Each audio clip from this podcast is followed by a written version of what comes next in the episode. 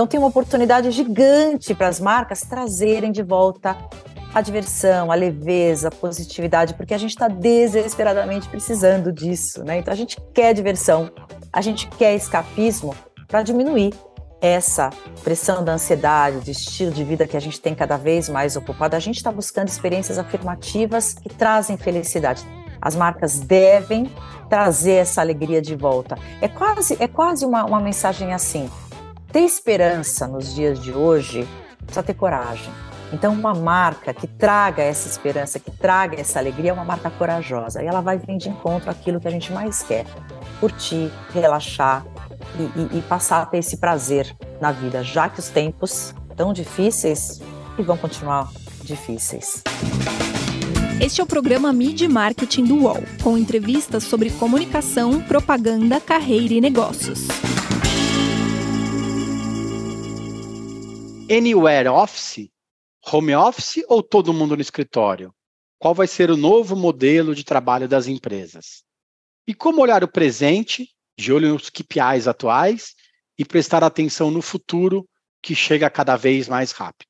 Eu sou Renato Pesotti e essa semana a gente conversa com a Andrea Bisker, fundadora da SparkOff, hub de inovação e tendências. Oi, Andréa, tudo bem? Super obrigado pela presença, é um grande prazer falar contigo.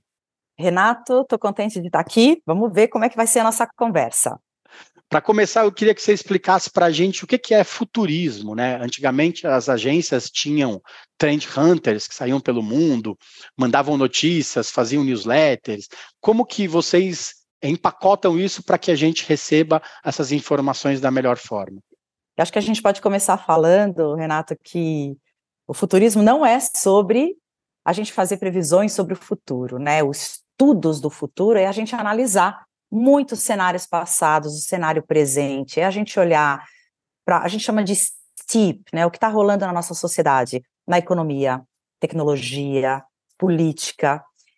E aí a gente começa a entender, juntando o passado juntando o, o entendimento dos grandes drivers de mudança da sociedade, da política, a gente começa a desenhar futuros imagináveis, futuros possíveis. E aí a gente começa a planejar ações, estratégias para se preparar para esse futuro desejável. Então, o futurismo, ele pode ser definido como um estudo que explora, que investiga cenários de, do futuro próximo, eu falaria futuro próximo de 5 a 10 anos.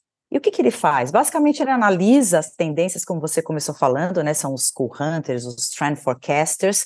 Ele analisa um conjunto de informações que quando a gente olha para elas com profundidade, a gente consegue apontar, observar caminhos que podem ser construídos. Né? Então, são comportamentos emergentes, narrativas emergentes que indicam para onde a gente está caminhando. Eu diria assim que basicamente é um trabalho de conectar os pontos, a gente olhar para frente, mas sempre pensar que quando o pessoal fala é futurologia, não é adivinhação, é realmente a gente olhar muitos dados, entender mudanças da sociedade e aí pensar. Você tem todo, toda uma metodologia para entender quais são é, os grandes movimentos, principalmente entender movimento e comportamento da sociedade. É legal você falar isso, até te perguntar sobre esse tempo, né, essa noção de tempo e espaço que a gente tem perdido um pouco, né? É, com a pandemia, decisões que eram tomadas em três anos, cinco anos, passaram a ser tomadas em três meses, cinco meses. Né?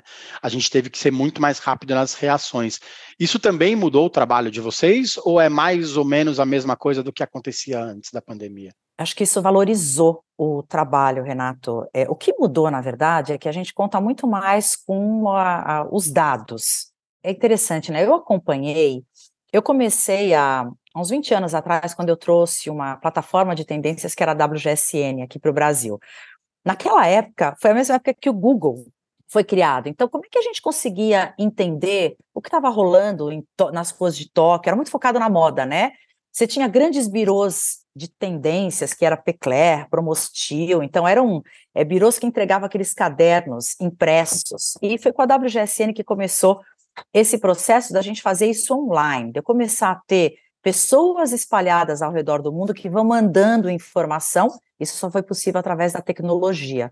Então, esse processo da gente combinar em tempo real hoje, entender o que está acontecendo no mundo, ele fez com que a gente passasse a utilizar outras ferramentas para decodificar o futuro. Então, desde um social listening, que a gente ouve muito isso nas agências, no marketing, né? acompanhar o que as pessoas estão falando em tempo real. Então, sim, mudou, tem novas é, ferramentas que a gente pode utilizar para a gente rastrear, entender essas narrativas emergentes. Legal você falar de narrativas emergentes, porque eu queria perguntar exatamente disso, né?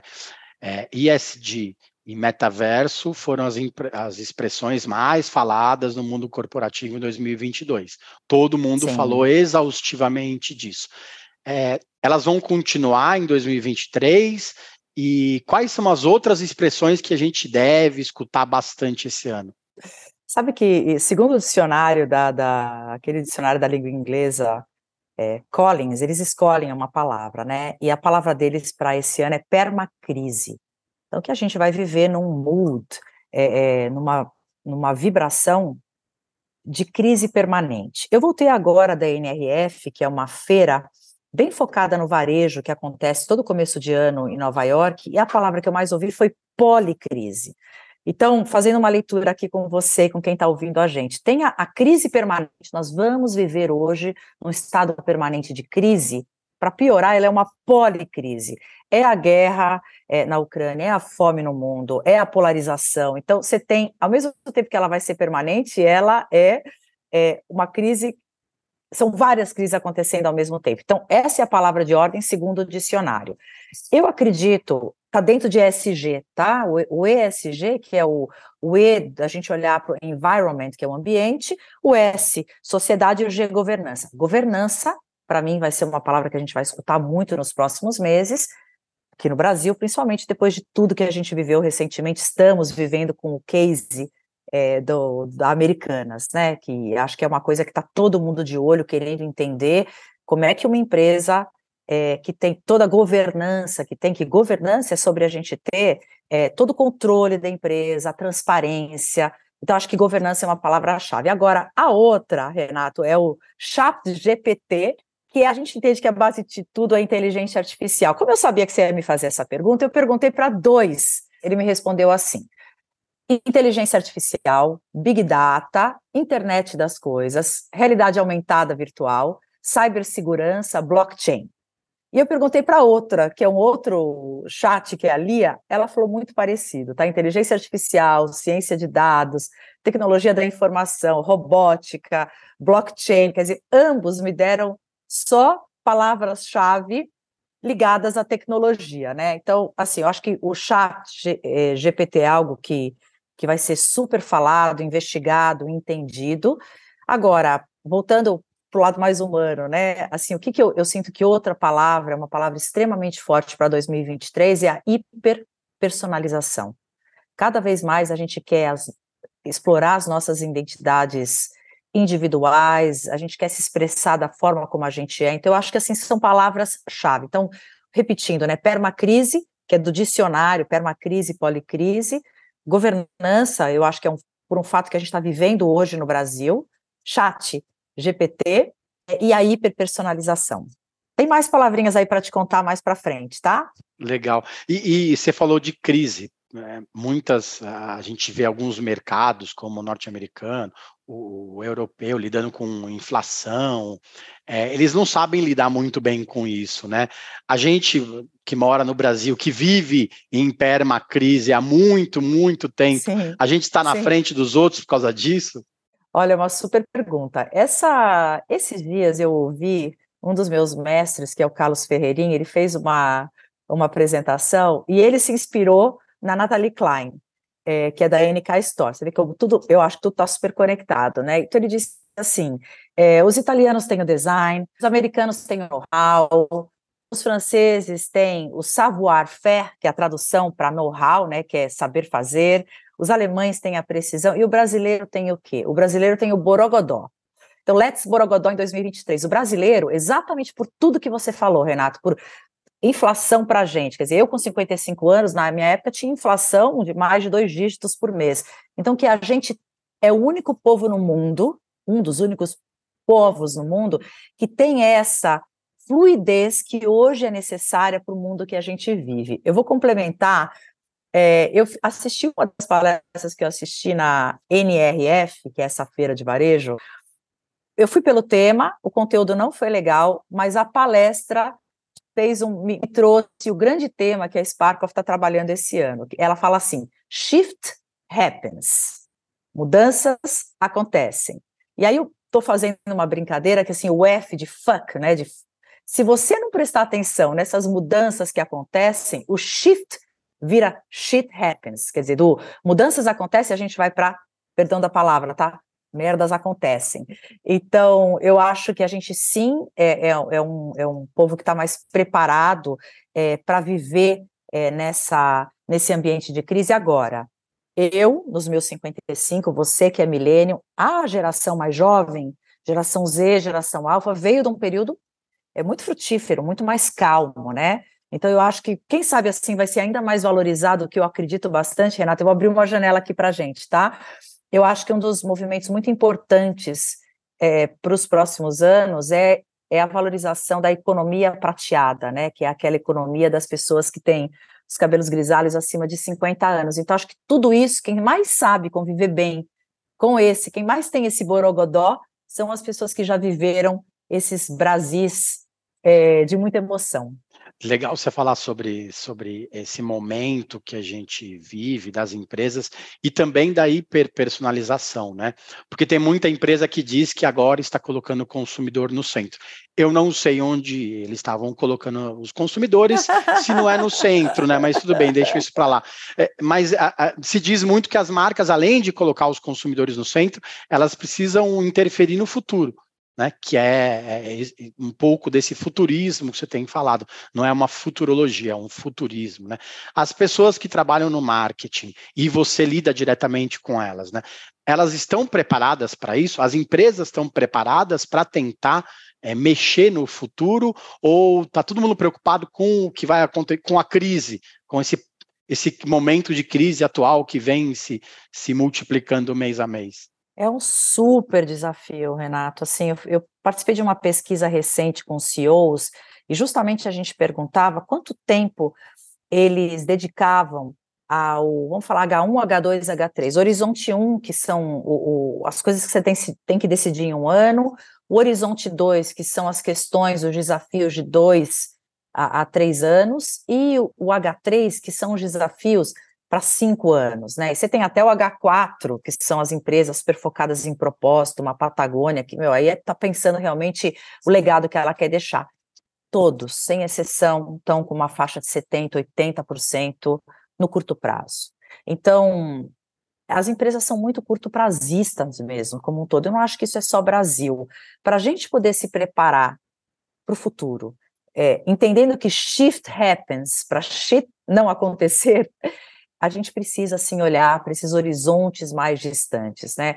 Então, se questionar sobre isso é muito difícil no, no, no, no mundo do dia a dia, onde o que a gente tem é a meritocracia, onde o que a gente tem é que ter a conta no final é, do mês e, e ver resultados. Então, assim, eu sou muito otimista, sou muito esperançosa, eu acredito na economia da paixão e eu acredito que se as empresas não passarem a pensar, eu vou falar, quando eu falo se preparar, eu vou pensar no legado, tá? Porque eu já estou pensando que a empresa que se prepara é aquela que entende que se ela não se preparar, não vai ter país, não vai ter planeta, porque não tem planeta B.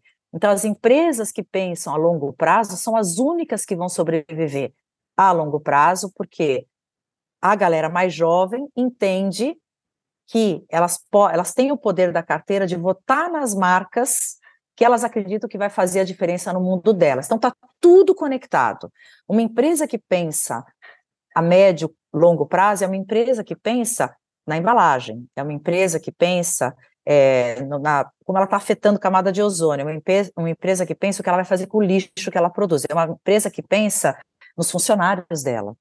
Então, é, é uma empresa que pensa aquela, ainda as nossas letrinhas ESG. Então, é, eu acho que assim, elas, se elas estão preparadas, elas, muitas não, mas elas estão muito numa corrida. E eu acho que isso tudo, Renato, se me permite assim a gente ampliar um pouco a conversa, vai depender muito dos líderes, porque isso é top-down, né? Essa mudança. Eu vou até te citar, por exemplo, uma marca que está super preparada, uma Patagônia. A gente assistiu, foi um movimento mais incrível de um líder é, é, um, do capitalismo, que acho que se pronuncia Yves Schonar, que ele doou a empresa dele para uma organização que abraça é, a crise climática. Então, é isso que a gente espera. Mas aí vão falar, ai, André, como você é ingênua, isso é pura poesia, acabou dinheiro, acabou. Mas eu acho que uma coisa está conectada à outra. Então, a partir do momento que cada vez mais as pessoas estão conscientes de que quem vai fazer a diferença são as grandes marcas, porque não dá para a gente esperar isso do governo, das instituições, elas passam a escolher marcas que estão se planejando no longo prazo. Faz sentido, Renato? Faz, mas se você deu um número relevante, assim, que 70%, 80% é focado no, no, no, dia atual e esse restinho, Sim. se a gente pode chamar assim, focado Sim. no futuro. Quando que a gente vai ter um 70%, 80% um pouco mais baixo? Se é daqui a 3, 5 anos ou a gente vai demorar mais tempo para as empresas perceberem isso? Eu acho que vai ser cada vez mais rápido, não, não sei te precisar quanto, é porque quem não fizer não vai ter não vai ter futuro mesmo. As empresas estão entendendo que elas precisam ser transparentes, que as pessoas estão burnoutando. Burn, a gente nem falou como palavra-chave do ano burnout, né? É, mas que as empresas precisam ter uma política decente com os seus funcionários. Então, tudo isso está muito fácil, está tudo muito, tá tudo muito na mídia hoje, né? Então, qualquer passo, passo falso que a empresa dela precisa, sabe aquela coisa walk then talk?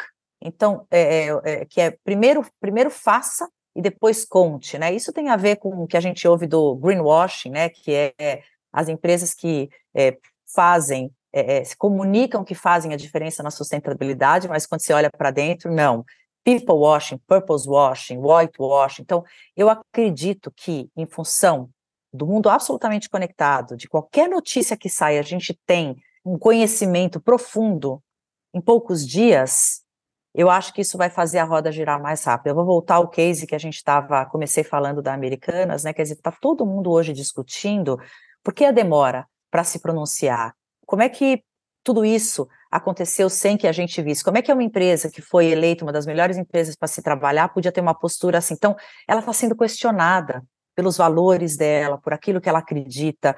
Então, eu acredito que vai ser rápido, Renato. Não sei se precisar o tempo, mas eu acho que vai ser rápido porque a gente porque senão não vai ter planeta mesmo. Porque se a gente. E, e, e tem outra coisa também, tem as regulamentações que estão rolando, né? Então você tem.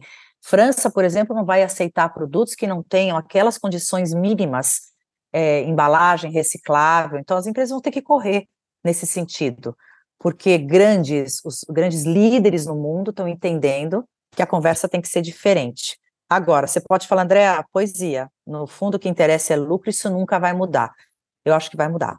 Esperamos que seja no menor tempo possível, né? Sim. A gente vai para o intervalo, já já a gente volta para falar mais com o André sobre os novos modelos de trabalho também, que a gente tem é, discutido muito sobre o tema. Voltamos já já. O podcast UOL Investiga, A Vida Secreta de Jair, mostrou o envolvimento direto do presidente da República, Jair Bolsonaro, num esquema ilegal de rachadinha. Agora, na segunda temporada, o esquema é outro. Eu sou Juliana Dalpiva e vou contar para você sobre as relações que o Bolsonaro e os filhos construíram com esses policiais que entraram para o crime. Não se pode estigmatizar a milícia, em especial os policiais que estão envolvidos nesse novo tipo aí de policiamento, vamos dizer assim. E vou trazer um quadro geral de quem o clã premiou com medalhas e emoções ao longo de 20 anos. Spoiler: essa lista tem PMs acusados de corrupção, lavagem de dinheiro e homicídio.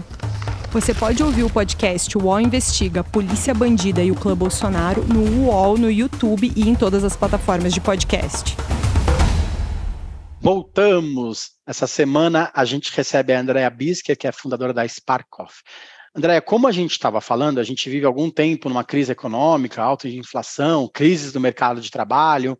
É, hoje a criatividade é uma das grandes saídas para as marcas. Você acha que a publicidade, é, que foi um pouco mais séria nos últimos anos, precisa voltar a fazer as pessoas sorrirem? Eu não só acredito, eu tenho certeza, Renato. Tem, tem um movimento que a gente rastreou para 2023, que é a Joytopia, que é um dos grandes movimentos de consumo é, para agora. A Joytopia é sobre celebrar a vida, né? O joy, a alegria, a utopia eu, eu, eu estudo. Então, você acabou de dizer, né? Os tempos desafiadores, até um eufemismo, né? Eu falar isso, quer dizer, guerra na Ucrânia, continuação, a pandemia acabou, peronou tanto, né? Crise do custo de vida que a gente está tendo no Brasil, crise climática, né? Então, tem um, um, momento muito assustador, as pessoas estão muito, muito inseguras, né? E elas precisam de otimismo, elas precisam de alegria na vida. Então, essa, essa, esse movimento que é a Joytopia, ela fala sobre o hedonismo da cura. Olha que legal, o hedonismo é, é, é o prazer da vida, né? Viver com prazer. E hoje, a gente passa a enxergar que viver com prazer é uma espécie de cura para a gente. É a cura para o burnout, é, é, a gente se dedicar a ter um estilo de vida mais fluido, mais leve. Ele quando a gente pensa no hedonismo, quando se fala hedonismo, era uma coisa só para quem podia, mas ele foi ressignificado. É uma forma da gente se curar desse tempo super desafiador. Então, tem uma oportunidade gigante para as marcas trazerem de volta a diversão, a leveza, a positividade, porque a gente está desesperadamente precisando disso, né? Então, a gente quer diversão, a gente quer escapismo para diminuir essa pressão da ansiedade, do estilo de vida que a gente tem cada vez mais ocupado, a gente está buscando experiências afirmativas que trazem felicidade. Então, a gente tem vários exemplos, desde crescimento é, dos resorts que oferecem tratamentos especiais, tem, eu não sei se você, acho que a gente pode dar depois cases, mas muitos cases de marcas que estão entendendo que existe essa demanda e que é a gente se divertir mais, que é soltar a criança interior que mora dentro de nós. Então, sim, as marcas devem trazer essa alegria de volta. É quase, é quase uma, uma mensagem assim: ter esperança nos dias de hoje precisa ter coragem. Então, uma marca que traga essa esperança, que traga essa alegria, é uma marca corajosa. E ela vai vir de encontro àquilo que a gente mais quer: curtir, relaxar e, e, e passar a ter esse prazer na vida, já que os tempos tão difíceis e vão continuar difíceis.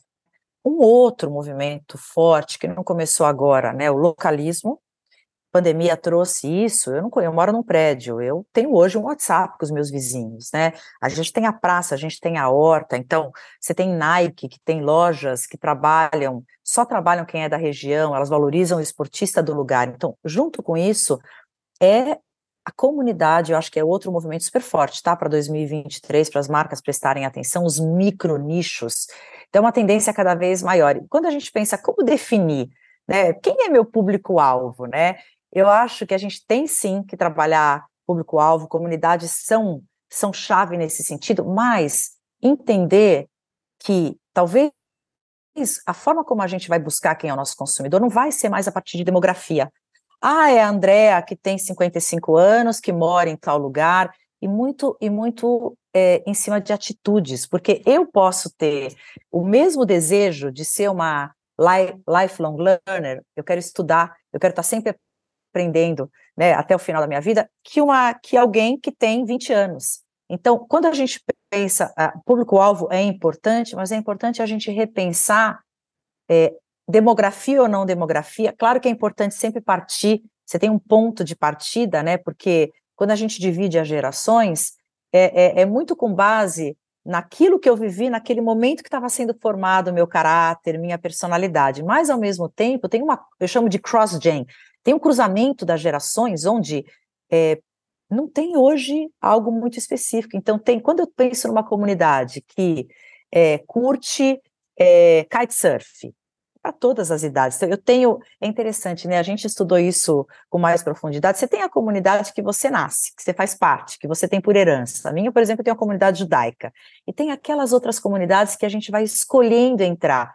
Seja porque você está numa evolução da tua vida, e hoje aos 50 tenho uma comunidade que eu pertenço forte da economia prateada, ou pelas minhas decisões na vida, de empreendedorismo, é, ou lifelong learning. Então, assim, público-alvo, chave, óbvio, mas eu acho que é uma questão de como a gente vai entender quem é esse nosso público-alvo. Então, eu acho que esse estudo de entender o que tem em comum entre as diversas gerações é chave para a gente conseguir fazer campanhas vencedoras. E é cada vez mais difícil ao mesmo tempo, né? Porque tem que, tem que ser nichado. A gente falou da hiperpersonalização lá no começo, né? Então, a gente tem que conversar com as microcomunidades, porque ali não é novidade, né? Os microinfluenciadores muitas vezes trazem mais retorno é, do que, mais resultado do que um influenciador que fala com milhões de pessoas. É, mas eu acho que é prestar atenção nisso, né? Comunidade, micronicho e pensar nesse cruzamento de gerações. A gente foi para o home office, depois todo mundo foi para um, um, um meio home office, meio presencial. Agora as empresas acham que um híbrido mais mais presencial. Agora tem muita gente voltando para o presencial, quase que obrigatório. Ah, você tem que ir na terça e na quinta, você tem que ir na segunda e na quarta, meio que engessando o que era uma coisa que todo mundo gostava. Conquistou, Ao, né? Que todo mundo conquistou. Ao contrário, tem muita gente no home office que perdeu completamente o controle, né? Está trabalhando sete da manhã e está trabalhando onze da noite, porque mora num espaço pequeno, o computador fica na frente da, da televisão, a pessoa vai lá e trabalha, aí senta na, na TV, assiste um pouquinho de TV, vai lá e vê alguma coisa, lembra de alguma coisa, vai lá e manda, ou está no celular o tempo todo. É, o que, que a gente pode pensar de, de formato do futuro do trabalho para esse curto prazo que a gente vem vem vendo as empresas meio que patinando sobre quais decisões que elas devem tomar? Eu acho que para as empresas, Renato, esse é um dos é um dos temas que mais tira o sono hoje dos líderes, né? Um momento extremamente desafiador, né? Você comentou agora, né? Na, a, acho que começou, o movimento ficou é, é mais visível quando Elon Musk é, assumiu, é, é, comprou Twitter e falou Galera, todo mundo de volta. Desculpa, sinto muito. Você mudou para o Nordeste? Se vira, cara. Ou você está aqui presencial ou você está fora da minha empresa. TikTok, semana passada, né? Também colocou lá novas regras do trabalho presencial. Eu tenho muitos amigos. Está todo mundo muito em dúvida como fazer. É, eu, e, e, ao mesmo tempo a gente tem países é, oficializando a jornada de quatro dias, né? Então, eu acho que é, a gente vai, vai sentir como vai ser evolução, na minha visão, é um caminho sem volta. O trabalho híbrido veio para ficar, as pessoas estão declinando dos seus trabalhos, porque elas não querem ter essa jornada das nove às seis da tarde, segunda a sexta-feira. Ao mesmo tempo, tem muitas agências que eu tenho conversado que estão vazias a semana inteira e estão entregando um super resultado. Então está dando certo do jeito que está. Mas vamos voltar aos líderes. Eu comecei lá atrás falando, né, que trabalhar, ser longo prazista depende muito da, da, cabeça do líder. Eu acho que enquanto a gente tiver com os líderes que entendem que esse é o formato de trabalho, foi desenhado lá atrás, né? Esse é o formato correto. Talvez a gente vai ficar brigando até entender a, a, a forma ideal que ela é fluida. O mundo é fluido hoje. Onde não tiver fluxo, fluidez, a gente não vai conseguir é, ter um time contente, né? Minha sensação, minha visão, para aqueles que conheceram, que conseguiram, é, que foram beneficiados com essa possibilidade, é, entenderam que conseguem ter uma vida muito mais equilibrada, eu acredito que as empresas vão ter que repensar e encontrar uma forma do trabalho híbrido. Para mim, as empresas. Já está acontecendo. A grande pergunta talvez é: estamos preparados para voltar ao trabalho presencial? Acho que essa é a pergunta, tá? Eu acho que não. Eu acho que acho que está tendo. As empresas querem, se isso vier como imposição, eu acredito que as empresas vão ter uma perda muito grande. Você está vendo, né? Great Resignation, que foi a grande renúncia. Depois a gente tem é, o Quiet Quitting, né? Que é um movimento onde as pessoas fazem básico necessário, esperando que se não está gostando do que eu estou entregando, pode me mandar embora.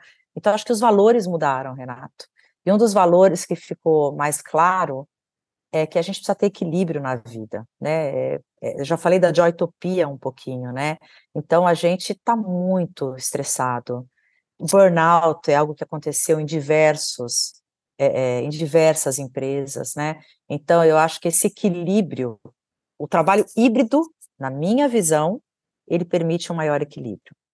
O anywhere office é muito da pessoa, né? Eu estou viajando, eu posso fazer, estudar, posso é, ter o meu sonho de conhecer o mundo e estar tá trabalhando para a empresa. Agora, eu acho que as empresas elas não vão poder deixar de oferecer também um espaço quando a pessoa quiser ir. Acho que é bem isso que você falou. É o híbrido mesmo, né? Agora, impor eu acho que vai não vai ser fácil, é um grande desafio. É um grande desafio. Falando em desafio, né, no último State of Marketing, que é, que é um trabalho da Salesforce, ah, os executivos, as pessoas entrevistadas indicaram que as, as habilidades mais urgentes é, para o profissional de marketing seria aprender o marketing de conteúdo, né, é, que vai junto com a pessoa, né, personaliza, aprender melhor sobre estratégias de campanha, é, ser um pouco mais criativo, né, faz parte dessa história toda, analisar dados e trabalhar bem as relações públicas. Lógico, puxa, não dá para a gente fazer tudo isso. Se eu quiser fazer tudo isso que eu listei agora, vai ser impossível. Mas quais dessas skills, que a gente pode chamar assim, elas deveriam ser colocadas em primeiro lugar para uma pessoa que trabalha no marketing hoje? É, que ela não pode deixar de entender. É, eu aprendi há pouco tempo atrás, até falando de Salesforce, a Fernanda Belfort, eu aprendi com ela o termo Martech, né? Então, acho que é entender tudo que tem hoje, porque assim, você não precisa ser programador, mas você entender até onde essas novas ferramentas que estão surgindo a cada dia podem te assessorar e, e, te, e, e, fazer com que você possa melhorar a performance do teu cliente é fundamental para até você poder passar um briefing. Então você precisa conhecer inteligência artificial, tratamento de dados. Não é você que vai tratar os dados, mas é você saber o que você pode perguntar, o que você pode pedir. Então eu acho que isso é um skill é, que tem que estar tá na pauta de todo mundo. Então tem que acompanhar, tem que entender o, o que está acontecendo, tem que se informar constantemente. O outro, eu vou puxar a sardinha para o meu lado. É, eu acho que é, é, ser, você, você aprender a conectar pontos, a ser um trend forecaster, você ter a mente aberta para constantemente enxergar o novo, ampliar o teu repertório, absorver de todas as fontes. Essa, essa é o mindset de um de um trend forecaster, né, digamos, de um futurista. Então, acho que esse é um skill também. Então, é para sair da tua bolha, né, é, é, ler tudo que é possível, ouvir versões diferentes, é, trazer diversidade, trabalhar com diversidade, né? Sabe para não dar aqueles fora? Gente, como é que ninguém viu que isso aqui não podia ser falado? Porque não tinha ninguém representando aquela pessoa na sala para entender que não é desse jeito que a gente fala, né? Com aquela com aquela diversidade ou outra. Então, eu acho que é isso, Renato. Então, tecnologia, eu vou te falar, não é o meu favorito, mas eu preciso. Então, putz, entender um pouquinho, entender DAO, é, entender, é, de novo, o chats, o GPT, até onde ele pode levar a gente, precisa. Eu acho que precisa para a gente poder entender para onde a gente está caminhando e manter a mente muito aberta. Eu acho que essa é outra história é fundamental, você tem que estar informado, você tem que estar preocupado com o teu repertório, ampliar teu repertório cada vez mais. Parece básico, mas às vezes a gente faz tanta coisa acaba esquecendo do básico, não tem jeito, né? Falando nisso, eu vi numa entrevista que você disse que adora frases. Queria que você citasse uma uma que você gosta muito para a gente, para inspirar também quem acompanha nosso programa. Ah, tem uma frase que as, as minhas amigas, não, não é minha, mas atribuíram a mim, que eu falo que as certezas envelhecem, que tem a ver com o shift happens, né? Então, as certezas envelhecem, se elas envelhecem, a gente tem que estar constantemente questionando aquilo que a gente acredita, as crenças que limitam a gente a poder voar mais alto. Então, acho que eu diria assim: na, nunca, nunca certezas envelheceram, envelheceram de uma forma tão rápida, né? Então, acho que essa seria a frase, Renato, que eu gostaria de deixar aqui. Ô, André, obrigado pelo tempo, foi, foi muito enriquecedor o papo, foi muito bacana. Tem bastante expressão aí para quem não conhece todas, pesquisar e aprender um pouco mais sobre os temas. Obrigado. Obrigada, Renata, um prazer. Espero que a gente inspire muitas das pessoas que estão nos escutando. Se você quiser assistir a íntegra dessa entrevista no YouTube, é só digitar Mid Marketing Podcasts UOL no Google. A gente tem mais de 150 episódios lá, com conversas muito inspiradoras, esperando vocês. Valeu, gente, obrigado e até mais. Os podcasts do UOL estão disponíveis em todas as plataformas. Você pode ver uma lista com estes programas em wall.com.br/podcasts. Midi Marketing tem apresentação e reportagem de Renato Pesotti, captação de áudio de João Pedro Pinheiro, design de Débora Faleiros, direção de arte de Gisele Pungan e René Cardillo, coordenação de Armando Pereira e Juliana Carpanese. Os gerentes de conteúdo são Alexandre Jimenez e Antônio Morel, e a direção de conteúdo é de Murilo Garavella.